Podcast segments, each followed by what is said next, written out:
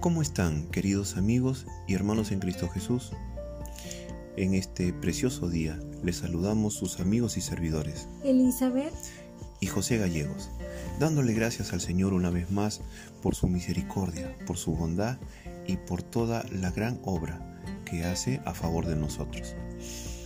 En este día vamos a traerles la meditación de la palabra de Dios el día de hoy que se ubica en el Salmo 22 versículos del 19 al 31. El día de hoy le damos gracias a Dios por seguir con ustedes compartiendo la segunda parte de la meditación del libro de Salmos, capítulo 22, y le hemos titulado Mensajero de Salvación.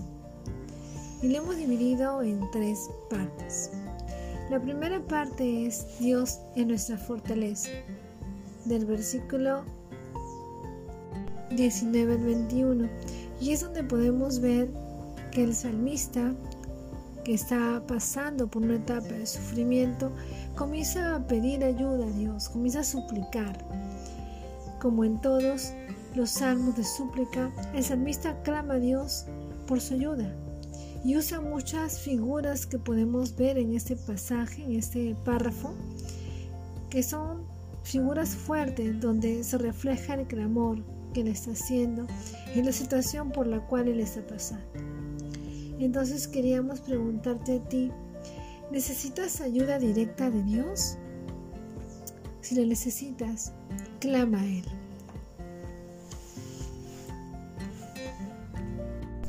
La segunda parte se titula Dios es digno de alabanza y gratitud. Y esto está entre los versículos 22 al 24. En esta porción, el salmista siempre está seguro de la respuesta de Dios. Él claramente lo dice en el versículo, me has respondido. Este es un gran grito de victoria. Esto también requiere una respuesta de parte del que ora, que lo anuncia a sus hermanos. Hemos de alabar a Dios por sus respuestas a nuestras oraciones y hacerlo de tal manera que otras personas, otros hermanos, otros familiares, también adoren a Dios por ello. Pero se hace la pregunta, en el caso de Cristo, ¿recibió respuesta? La respuesta se encuentra en la resurrección de Cristo. Y lo demás de este salmo habla de la victoria que incluye la victoria del Mesías. Aquí el salmista se siente realmente agradecido a Dios, promete alabarle en la gran congregación. Sigue enfatizando su responsabilidad de hacer que toda la congregación le alabe por lo que hace en respuesta a su clamor. En el versículo 26 sigue dando motivos de alabanza. Los que buscan a Dios lo encuentran. Los que piden pan serán saciados. Dios responde al clamor de su pueblo.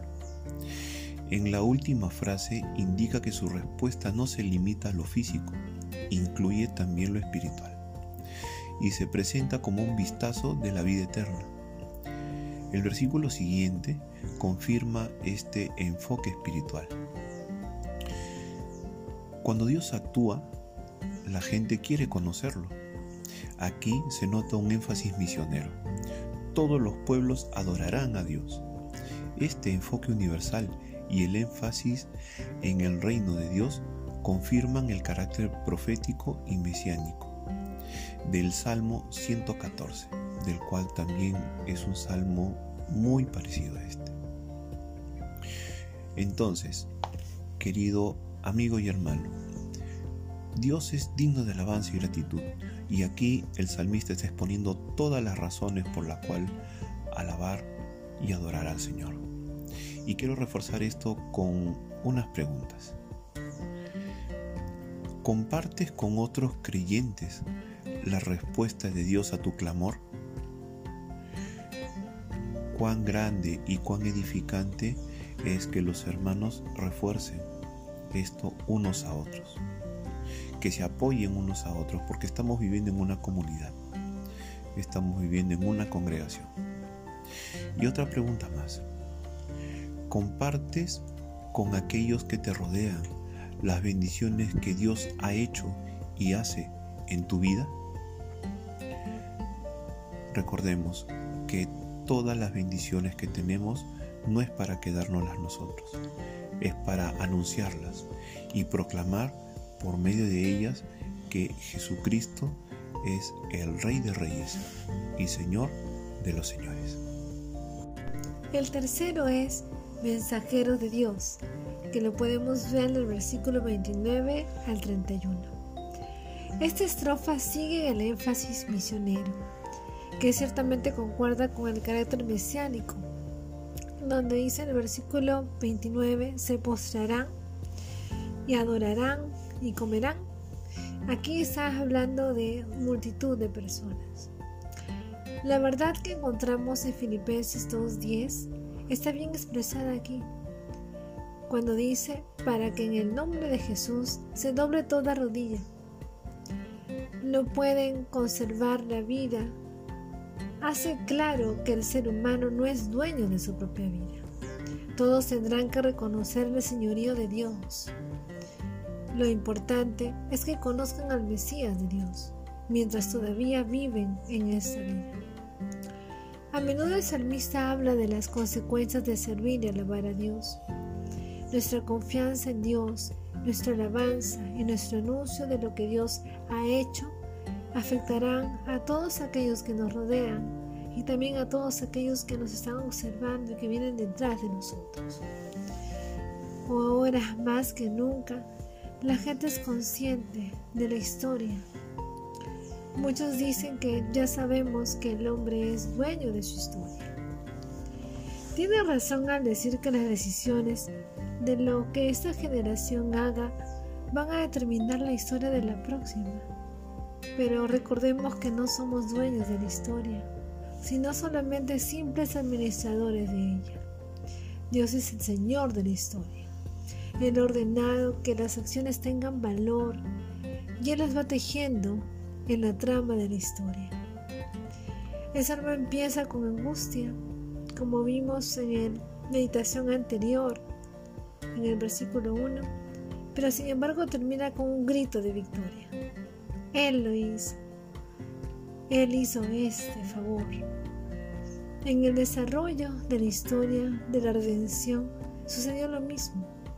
Lo que parecía todo un fracaso con todos los seres humanos alienados de Dios, precisamente por lo que sufrió Jesucristo en la cruz, tiene un clímax victorioso, la resurrección y la vida eterna.